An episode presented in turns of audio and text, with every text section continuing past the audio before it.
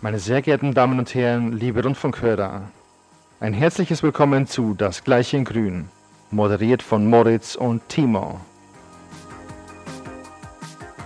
Ja, herzlich willkommen an den Empfangsgeräten da draußen an diesem wunderschönen Tag zu einer neuen Folge eures Lieblingspodcasts Das Gleiche in Grün. Heute wieder mit mir, dem Timo und dem einzigartigen Moritz. Und auch heute werden wir wieder Nachhaltigkeit und Logistik verbinden. Und wir haben zudem einen außerordentlichen Gast für euch heute, auf den ich mich sehr freue. Genau, uns zugeschaltet ist heute Kai Simon. Und äh, Kai ist Manager Mobility Concepts bei Meva Textilmanagement und hat viel zu erzählen, hat eine lange Historie in der Logistik, ja, von der von der Pike auf gelernt, in Ausbildung und Studium, dann viele Stationen gehabt bei verschiedenen Logistikern wie Logwin und Sovereign Speed und heute bei Meva. Und ähm, wir haben Kai eingeladen, weil er spannende Dinge zu erzählen hat, was, was Meva unternimmt, äh, welche Schritte Meva unternimmt in Richtung emissionsfreier Zustellung. Ich habe Kai auf einem Vortrag gehört im April, fand das sehr bemerkenswert und deswegen haben wir ihn bekniet, dass er uns heute hier besucht in unserem Podcast-Studio. Äh, ja, Kai, herzlich willkommen und, und vielen Dank für deine Zeit. Ja, sehr, sehr gerne. Vielen, vielen Dank, dass ich heute bei euch sein darf. So, Meva ist ähm, wahrscheinlich vom Namen her Fußballfans bekannt, weil es gibt ein Stadion, auf dem euer Name steht und äh, euer Logo prangt in Mainz. Aber ich bin sicher, dass viele Hörerinnen und Hörer hier nicht so eine ganz gute Idee davon haben, was ihr eigentlich tut. Und deswegen, vielleicht kannst du uns zu Beginn einen kurzen Überblick über das Unternehmen geben und ähm, ja, wer ihr seid und was ihr tut. Ja, sehr, sehr gerne. Ja, wir machen Textilmanagement und das Ganze im Sharing-Konzept und sind somit einer der größten Player auf dem europäischen Markt. Und in diesem europäischen Markt bieten wir zwei große Produktgruppen an. Das eine ist die Berufsbekleidung, die Arbeitsbekleidung, die wir im Sharing-Konzept anbieten. Jeden Tag tragen in Europa 1,1 Millionen Arbeitende unsere Bekleidung. Und das andere Produkt, das wir anbieten, ist dieses berühmte Meva-Putztuch. Das ist ein Mehrwegputztuch aus Baumwolle, was wir zu unseren Kunden bringen. Und unsere Kunden entsorgen mit diesen Putztüchern Öle, Fette und Lacke. Und diese benutzten Putztücher holen wir dann bei den Kunden wieder ab und bringen sie zum Waschen zurück. Hm. Seit wann macht ihr das? Das Ganze machen wir schon ein bisschen länger, nämlich seit 1908. Auch in diesem Sharing-Konzept? Auch in diesem Sharing-Konzept. Also wir haben, wenn man es salopp sagen darf, Sharing schon gemacht, als es zumindest den Begriff Sharing noch gar nicht gab. Ja. Und äh, sind da in der Vorreiterrolle gewesen.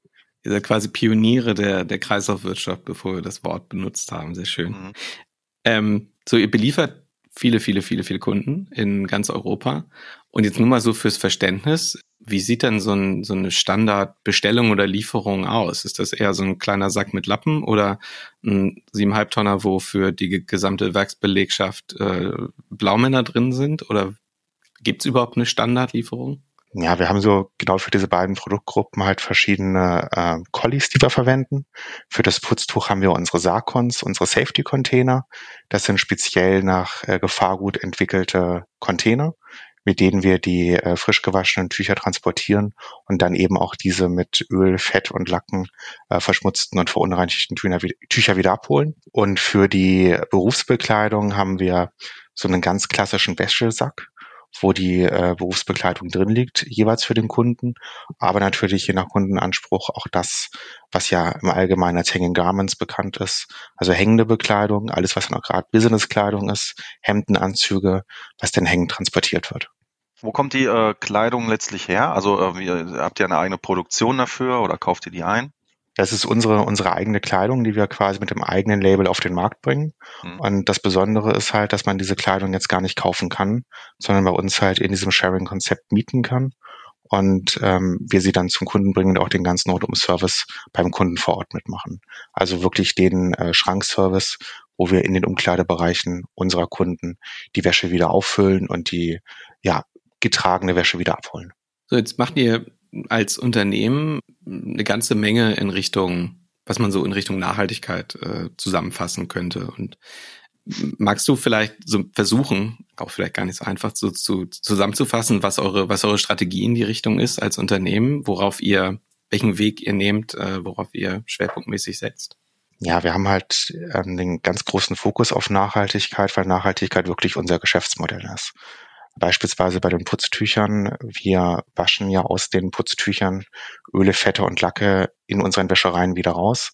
Das heißt, am Ende dieser Waschprozesse haben wir eigene Kläranlagen, die dann entsprechend der Standards wieder äh, das Wasser reinigen. Aber da hört für uns dieser Prozess gar nicht auf, denn nach den Kläranlagen haben wir noch Blockheizkraftwerke, wo wir alle diese Öle, Fette, Lacke, die wir dann aus dem Abwasser wieder rausgefiltert äh, haben, wieder in Energie umwandeln und damit teilweise bis zu 80 Prozent des Energiebedarfs in unseren Wäschereien wieder mit, äh, wieder mit decken.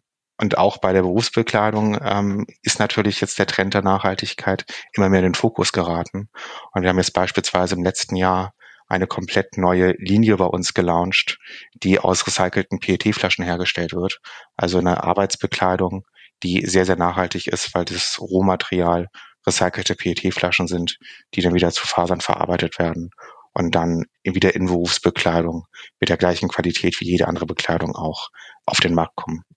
Okay, so das, das jetzt so quasi das Produkt, ähm, das ihr herstellt und, und äh, verleiht und der Reinigungsprozess. Nun habt ihr ja auch äh, noch eine weitere, ähm, einen weiteren Bereich, nämlich eben die Distribution. Und darüber wollen wir heute haupt, äh, hauptsächlich sprechen. Erzähl doch mal, was ihr da so in Richtung emissionsfreier Zustellung ähm, unternehmt, ausprobiert habt äh, und wie das so funktioniert hat. Ja, wir haben, um diesen Service zu den Kunden zu bringen, in Europa einen äh, Nutzfahrzeugfuhrpark von über 700 Einheiten. Und genau da wartet jetzt natürlich die größte Herausforderung der Zukunft, der Zukunft auf uns, dass wir genau diese Einheiten in die, ja, in die Zukunft transformieren können. Und uns ist wichtig, dass wir gar nicht jetzt abwarten, bis Technologien da sind, die dann irgendwann eins zu eins eingesetzt werden. Und dafür haben wir in den letzten Jahren unsere eigene Strategie entwickelt, die so ein paar Kernpunkte hat, die uns in der Zukunft hoffentlich helfen werden, um möglichst schnell unsere Distribution an neue Herausforderungen adaptieren zu können.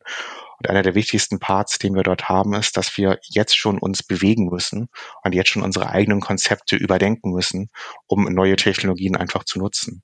Und ein schönes Beispiel dafür ist, wir haben jetzt seit August letzten Jahres, also seit fast einem Jahr, unser allererstes Zero Emission City Hub in Berlin im Einsatz.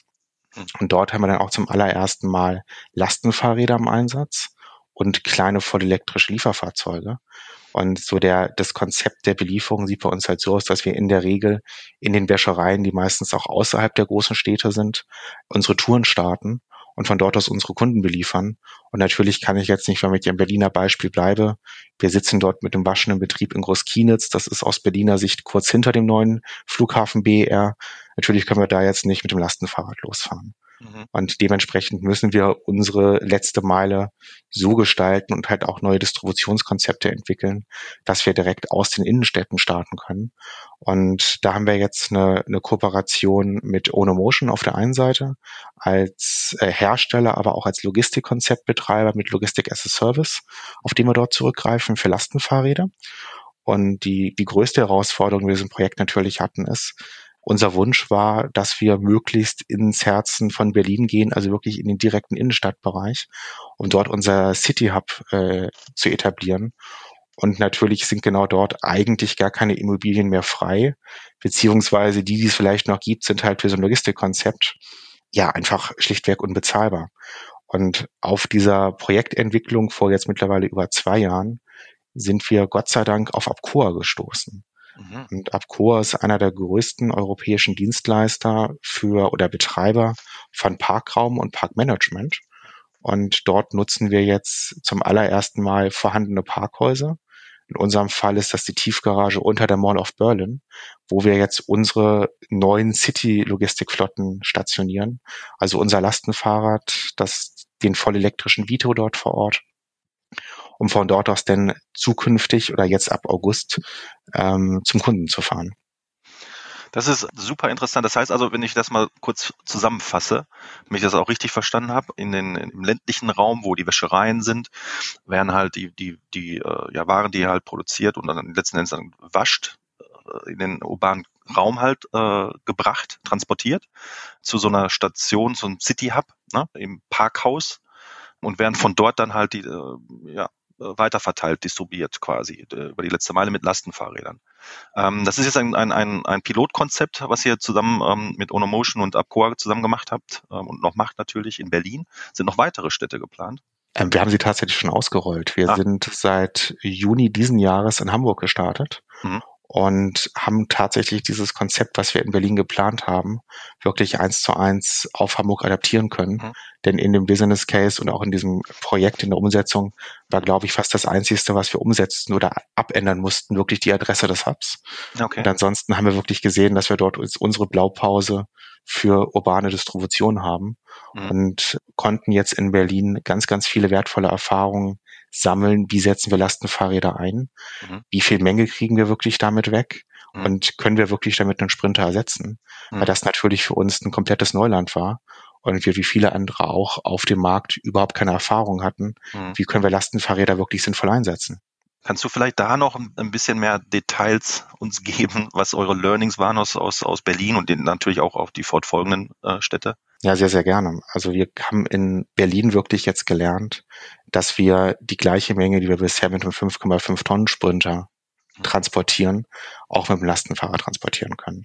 Natürlich müssen wir immer wieder ins Hub zurückkommen und dort nachladen, aber am Ende des Tages haben wir mindestens die gleiche Menge transportiert, wie sie bisher auf dem Sprinter drauf ist, auf dem 5,5 Tonner.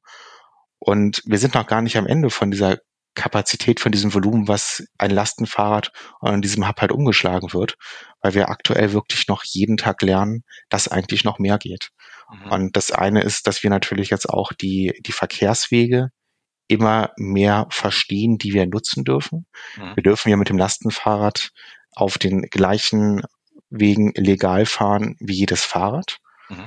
Das heißt, wir dürfen dort, wo Fahrräder in Fußgängerzonen, in Parks, auf Radwegen erlaubt sind, dürfen auch mit dem Lastenfahrrad fahren. Und so entdecken halt auch unsere Fahrenden in Berlin und jetzt auch in Hamburg jeden Tag neue Strecken, die man fahren kann. Und das andere, der andere Aspekt, der uns da sehr, sehr hilft, ist, dass wir in Berlin ein komplettes Netzwerk haben von Tauschakkus für Lastenfahrräder. Das heißt, wir haben immer zwei Akkus dabei. Das heißt, der Reserveakku ist immer schon im Fahrrad dabei. Und im Tourengebiet können wir immer wieder den gebrauchten leeren Akku gegen einen neuen Akku tauschen und haben dementsprechend eine mehr oder weniger unbegrenzte elektrische Reichweite. Mhm. Das ist natürlich wahnsinnig spannend, dass wir große Bereiche fahren können.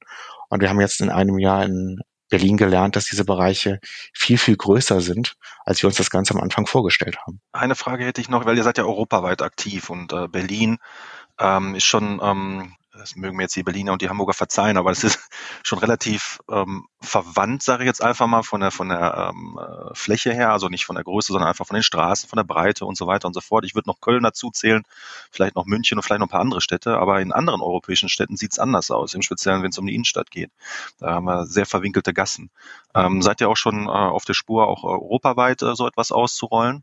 Wir planen das gerade. Unser größtes Projekt wird für 2024 Paris werden. Mhm. Frankreich ist für uns der nächstgrößere, wichtigste Markt in unserem, ja, auf unserem Markt.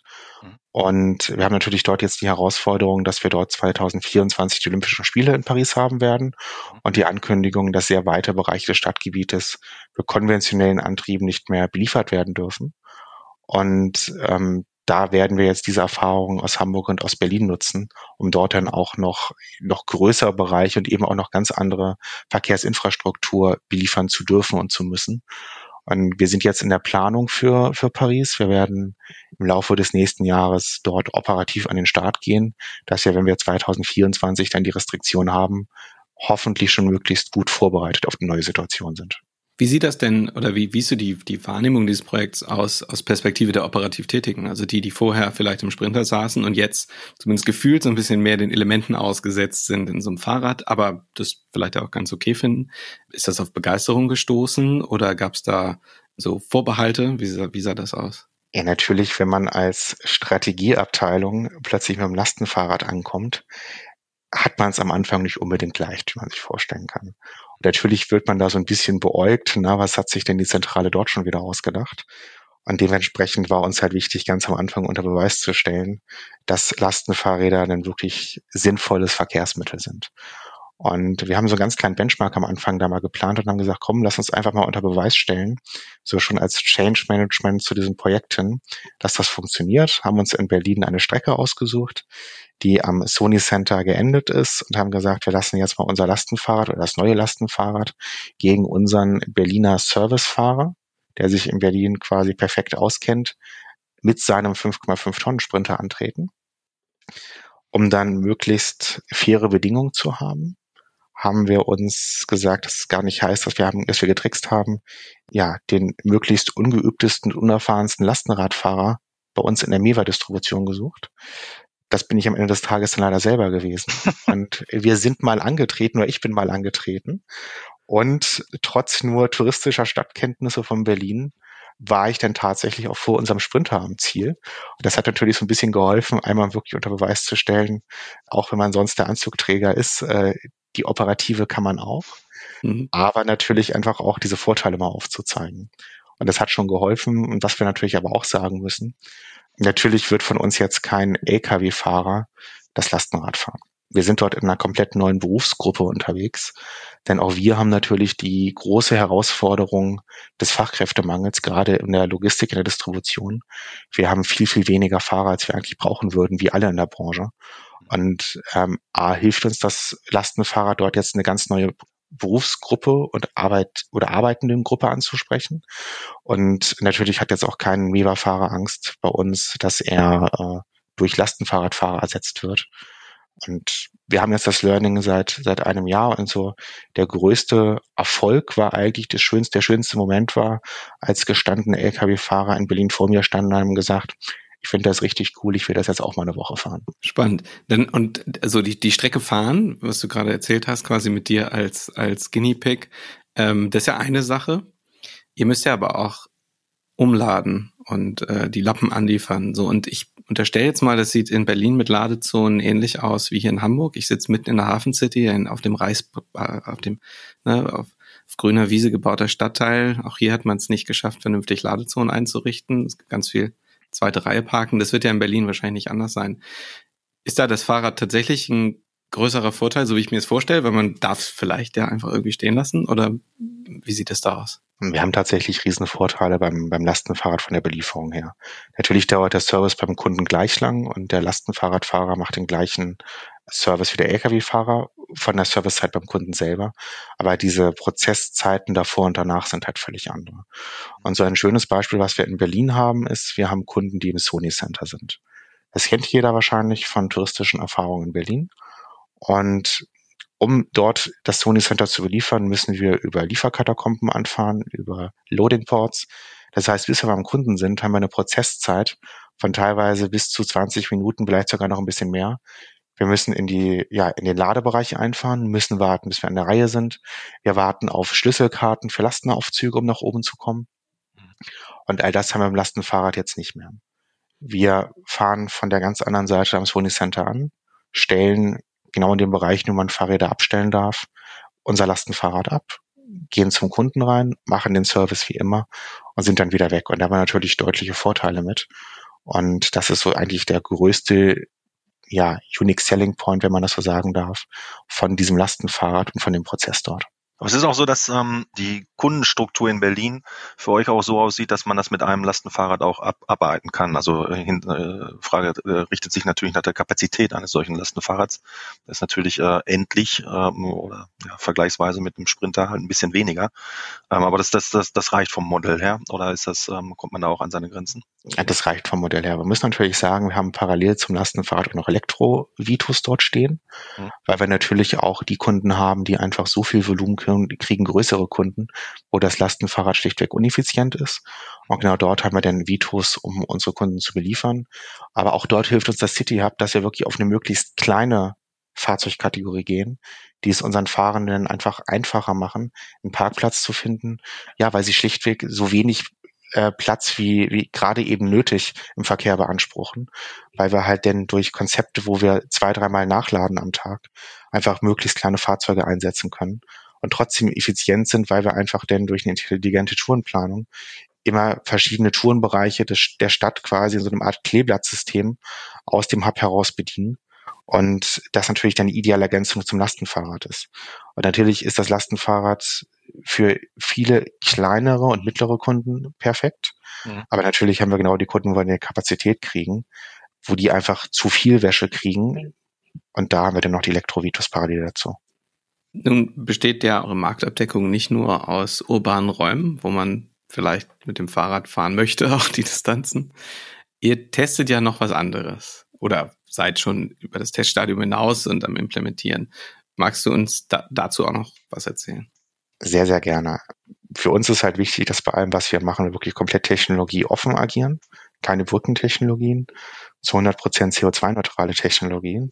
Und wir sind sehr froh, dass wir seit äh, ja, über einem Jahr mittlerweile unseren ersten Wasserstoff-LKW in äh, der Schweiz schon im Einsatz haben, im Rahmen dieses Schweizer Modellkonzeptes dort. Und im Ende Juni ist jetzt auch der zweite Wasserstoff-LKW dazugekommen, der im Rahmen dieses Schweizer Konzeptes betrieben wird, mit dem wir aber jetzt, muss das kurz erklären, wir versorgen den Schweizer Markt von Berufsbekleidung aus einer großen Wäscherei von uns in Baden-Württemberg, in Meisenheim, an der deutsch-französischen Grenze. Und dort fährt bisher ein ganz normaler konventioneller Diesel-LKW im Shuttlebetrieb jeden Tag. Und jetzt ab sofort haben wir dort auch den Wasserstoff-LKW im Einsatz, der dann aus diesem Schweizer Modellprojekt auf deutschen Autobahnen zum allerersten Mal wirklich als Serien-Wasserstoff-LKW im Einsatz sein wird. Und mit zweien hört es nicht auf. Wir kriegen im Laufe von der Q3 diesen Jahres dann auch unseren allerersten deutschen Wasserstoff-LKW mit deutscher Zulassung, den wir denn im schönen Hamburg im Einsatz haben werden zum allerersten Mal. Der ist jetzt auch gefördert worden im Rahmen des Förderprogramms für klimaschonende Nutzfahrzeuge und ähm, hoffen dann auch in Anfang nächsten Jahres gerade auch in Norddeutschland um Hamburg herum den ersten Wasserstoffcluster, denn um diesen dritten Wasserstoff-LKW von uns mit aufbauen zu können. Was sind eure, eure Erfahrungen aus diesem Modellprojekt? Ist das einfach ein Fahrzeug, was du tauscht gegen anderes und sonst äh, nichts ändern musst? Oder wie funktioniert das? Wir haben tatsächlich genau das geschafft. Wir konnten eins zu eins den Diesel-LKW gegen Wasserstoff-LKW tauschen und äh, können den eins zu eins wie jeden anderen LKW bei uns auch benutzen in der Schweiz, weil wir in der Schweiz die Tankstelleninfrastruktur haben. Mhm. Und wir haben, man muss es wirklich so sagen, unfassbar gute Erfahrungen mit dem Konzept dort, mit der Technologie. Denn auch das muss man einfach ganz, ganz offen sagen. Ganz am Anfang war das natürlich spannend für uns, weil wir auch dort überhaupt keine Erfahrung hatten und natürlich auch überhaupt keine Erfahrung mit Hyundai als OEM für schwere Nutzfahrzeuge hatten. Mhm. Und wo ich mich halt immer noch ganz gut dran erinnern kann, ist so die, das war zwei Jahre her mittlerweile, die erste Reise zum Wasserstoff-LKW in die Schweiz, ganz am Anfang des Projektes, als wir sowohl Hyundai noch nicht kannten, aber auch den LKW noch nicht kannten. Und dort ist man schon durchaus mit so sehr gemischten Gefühlen hingefahren. Und wir waren vor Ort super schnell überzeugt. Weil wir haben einfach eine Qualität des Fahrzeuges, die eins zu eins europäischen Standards entspricht. Was natürlich auch extrem wichtig ist, weil der wichtigste Stakeholder in diesen ganzen Projekten sind unsere Servicefahrenden. Und natürlich, das ist deren Arbeitsplatz, das ist deren, äh, ja, deren tägliches Umfeld. Und da ist natürlich auch ganz, ganz wichtig, dass die dieses Konzept gut finden und damit zufrieden sind, weil Logistikkonzepte können nur funktionieren, wenn diejenigen, die es operativ umsetzen, davon überzeugt sind.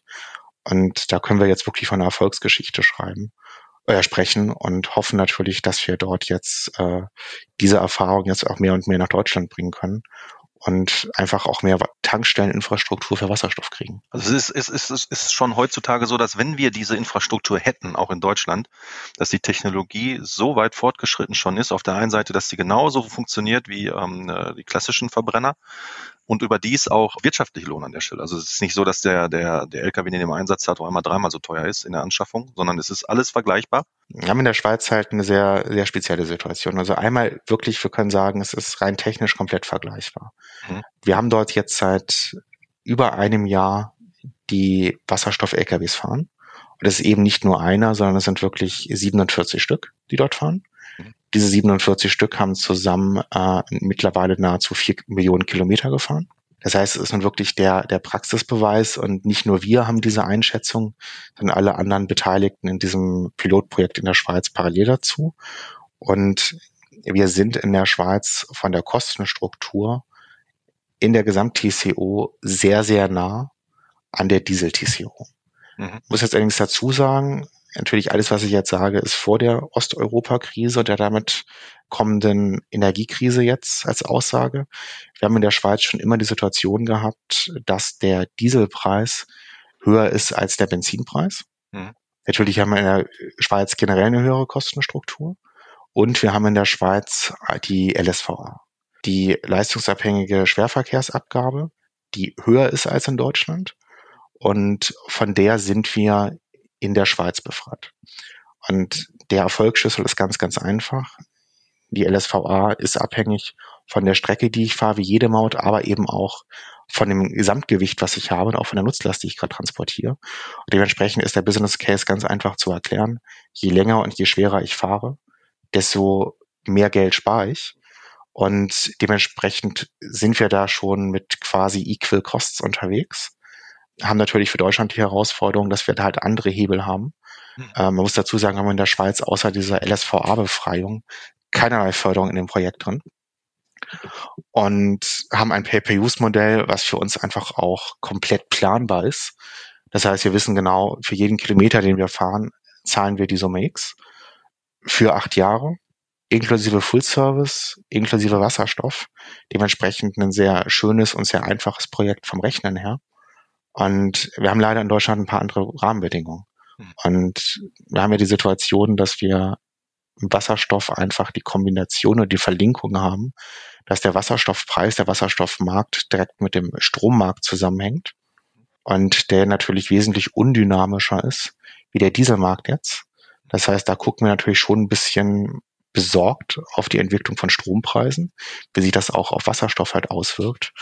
Wir glauben aber trotzdem weiter daran, dass je mehr Fahrzeuge auf den Markt kommen, desto mehr Skalierung haben wir mit drin, die uns dann helfen wird, dass Wasserstoff-TCOs günstiger werden. Weil was wir heute einfach schon wissen ist, und das sehen wir in den letzten Jahren, die TCO von Diesel-LKWs wird weh oder wird steigend teurer. In den letzten Jahren einfach. Wie sieht das in den anderen Ländern Europas aus? Weil ihr seid ja europaweit aktiv. Habt ihr da auch schon irgendwelche ähm, Ideen, ähm, diese Fahrzeuge einzusetzen in, was weiß ich, Spanien, Frankreich, whatever. Ja. Also wenn es nach uns gehen würde, würden wir natürlich Wasserstoff-LKWs am liebsten in jedem Land ein oder einsetzen.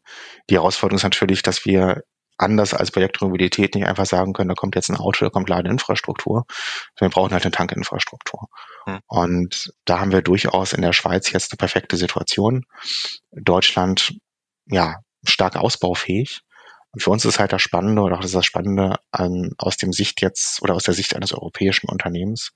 Wir haben halt in den verschiedenen Märkten, in denen wir sind, durchaus sehr heterogene Ausgangssituationen, was die Verkehrs-, Umwelt-, aber auch wirtschaftspolitischen Rahmenbedingungen einfach angeht.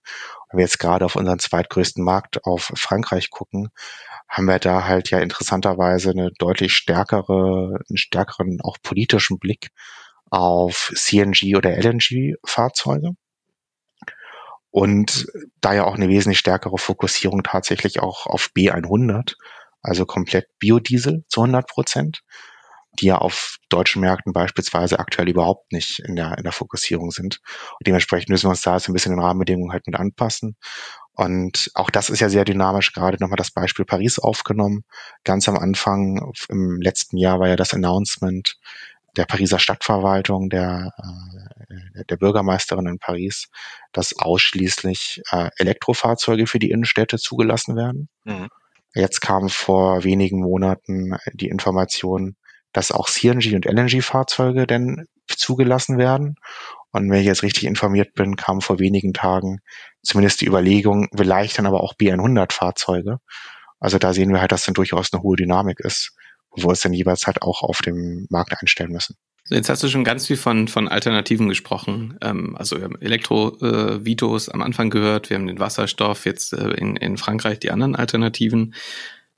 Vielleicht mal so einen Schritt rausgegangen. Wie, wie schaust du auf diesen ich, ich würde es als Glaubenskrieg bezeichnen zwischen den Alternativen, die es gibt. Da gibt es ja nun Hersteller, die ihre Zukunft mehr oder weniger verwetten auf eine der Optionen.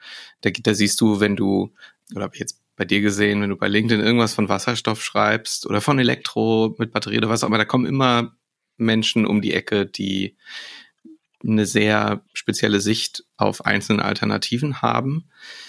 Du als Verantwortlicher jetzt für die Anwendung von und Auswahl von solchen ähm, Alternativen, wie, was ist dein Blick auf, vielleicht auf die, auf die, gar nicht so sehr in die Glaskugel, was kommt, sondern wie geht ihr damit um? Mit auch dieser sehr, ja, manchmal merkwürdigen Stimmungslage diesen Alternativen gegenüber? Ja, es ist natürlich eine sehr, sehr spannende Frage. Für uns ist wichtig, dass wir jetzt testen. Wir sind gar nicht so vermessen, dass wir jetzt sagen, wir haben die Lösung und das ist die Lösung, mit der gehen wir jetzt rein.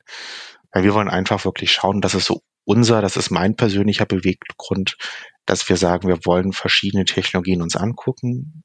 Natürlich haben wir auch, die werden in den nächsten Monaten noch kommen, auch voll elektrische LKWs, weil wir jetzt nicht einfach nur sagen, wir sind zu 100 Prozent auf Wasserstoff, weil wir eben Infrastruktur für Wasserstoff gar nicht überall haben. Und ähm, gerade für den urbanen Raum die berühmten größeren Kunden dann auch in Berlin, da möchten wir dann mit äh, Elektro-LKWs hinfahren für uns ist wichtig, dass wir jetzt testen. Dass uns aber wichtig ist, dass wir bei dem, was wir machen, zu 100 Prozent mit CO2-neutralen Technologien arbeiten.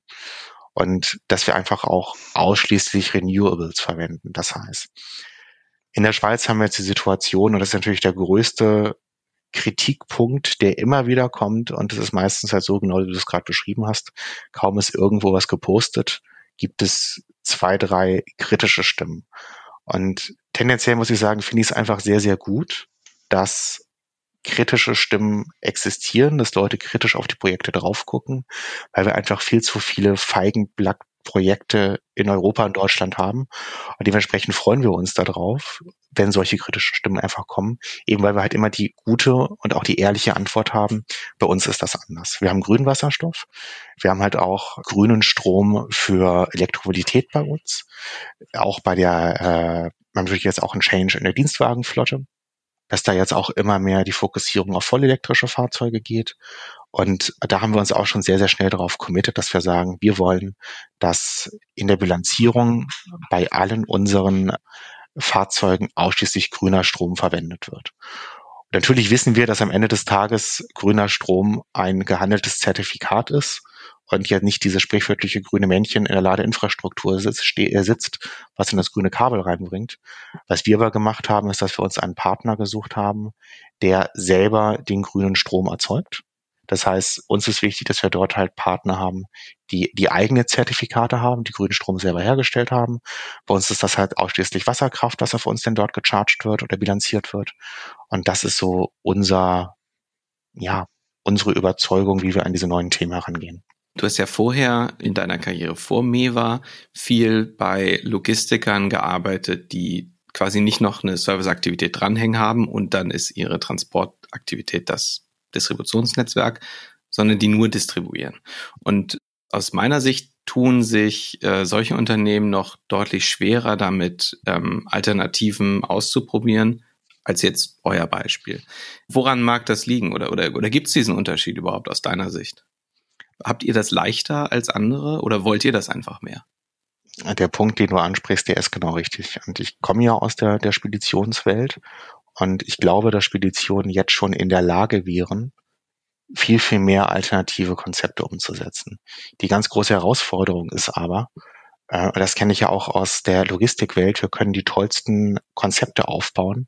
Am Ende des Tages brauchen wir einen Kunden, der dieses Konzept haben möchte und vor allem dieses Konzept auch bezahlt und der in das Risiko reingeht. Natürlich muss das Risiko in gewisser Weise kalkulierbar sein.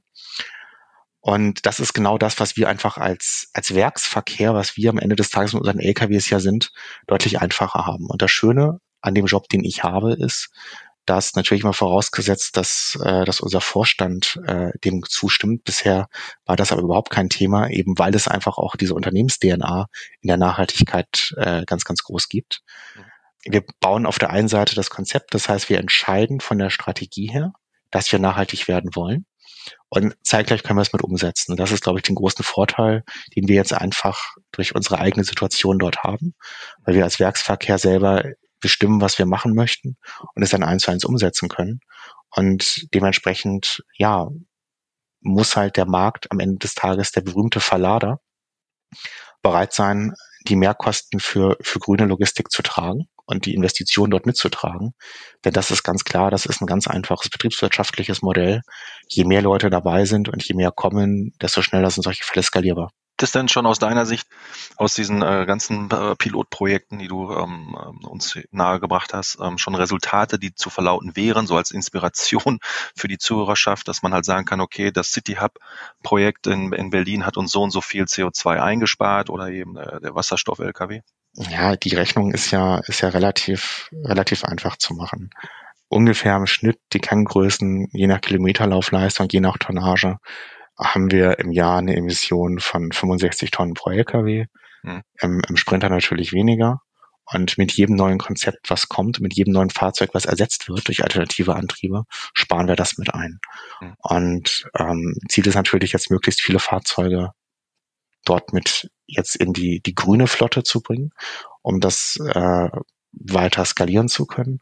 Und das, das größte Resultat, was wir haben, ist, wir haben in Berlin das Wichtigste für uns geschafft, was wir uns als Ziel gesetzt haben. Denn wir haben Klimaneutralität bei Kostenneutralität. Mhm. Das war durchaus mutig, das am Anfang so zu äh, skandieren, dass wir das haben wollen. Wir haben es geschafft. Mhm. Wasserstoff in der Schweiz haben wir das gleiche. Und jetzt liegt es einfach an der, der Marktsituation in Deutschland und in Europa, dass wir genau sowas mit reinbringen können. Und man muss halt sagen, natürlich ist das eine beste Situation mit Klimaneutralität und Kostenneutralität, die wir nicht immer schaffen werden. Uns ist aber wichtig, dass wir sagen, okay, wir sehen uns Investitionskosten in die eigene Flotte, in die eigene Zukunft. Aber nach äh, zwei, drei Jahren müssen wir die Kostenneutralität zum konventionellen Antrieb haben. Prima. Wir haben vielleicht noch eine Frage, bevor wir dich wieder entlassen äh, in, dein, in deinen eigentlichen Job und dass du die, die Logistik der MEWA weiter dekarbonisieren kannst. Denn na, es sind, wir haben, du hast ja mehrfach gesagt, es sind Pilotprojekte. Ne? Das ist ja noch, ist ja, die ist jetzt ja nicht langweilig, sondern da gibt's ja noch eine ganze Menge Fahrzeuge zu ersetzen bei euch. Was würdest du anderen Verantwortlichen raten, die noch zögern, die vielleicht in der Situation sind, wo man das durchaus ausprobieren könnte, wo man aber auch erkennt, naja, da muss man vielleicht seine Prozesse doch dann irgendwie ändern, weil eins zu eins Ersatz geht vielleicht nicht immer. Das Umfeld ist ja auch durchaus volatil, was Technologien angeht, was Preise von Kraftstoffen angeht und so weiter. Was wäre dein Wise Man Advice quasi? ähm, die, die, die Simonsche Doktrin für den Wechsel zur, zur emissionsfreien Zustellung. Okay, ja, jetzt kommt natürlich eigentlich die hanseatische Bescheidenheit als Hamburger durch, aber ich werde es trotzdem mal ganz, ganz vorsichtig versuchen. Ich glaube, der, der Appell an alle Player im Markt ist, und vielleicht ist sogar auch die Aussage, seid mutig und investiert genau in diese Zukunft. Ich glaube, den Mut, gerade bei Wasserstoff-LKWs und Technologie her, braucht es gar nicht mehr. Den Mut hat die Schweiz am Anfang bewiesen, als dieses Projekt angelaufen ist.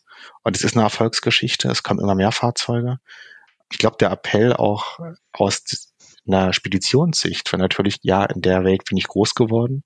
Und auch wenn ich jetzt in einem Werksverkehr bin, habe ich natürlich noch immer das seit Jahrzehnten geprägte Herz eines Spediteurs. Ich glaube, man muss an die, die Verlader, an die Wirtschaftsunternehmen rangehen, um dort einfach diesen Markt für alternative Antriebe zu schaffen. Und dort zu erklären, gemeinsam zu erklären, wo das hingeht und das ist, glaube ich, der größte Punkt, der dort in der Zukunft sein wird. Wir müssen mit den Verladern sprechen, dass die verstehen, was wir aus Speditionssicht brauchen, was wir aus Logistiksicht brauchen. Und so kriegen wir dann halt wirklich auch gute Supply Chains in der Zukunft hin mit einer sehr, sehr guten Nachhaltigkeit. Mut und Zusammenarbeit, so kann man es jetzt nicht zusammenfassen wahrscheinlich. Genau. Sehr gut. Die großen Themen im Leben macht man gemeinsam und ich glaube, Nachhaltigkeit ist genau ein so ein Punkt. Perfektes Schlusswort. Kai, ganz herzlichen Dank für deine Zeit. Wir haben uns sehr gefreut. Wir, wir ähm, freuen uns auch in Zukunft ganz viel von euch zu hören und zu sehen auf der Straße und äh, in, im anderen Kontext. Herzlichen Dank und viel Erfolg. Ja, vielen Dank, dass ich bei euch sein durfte.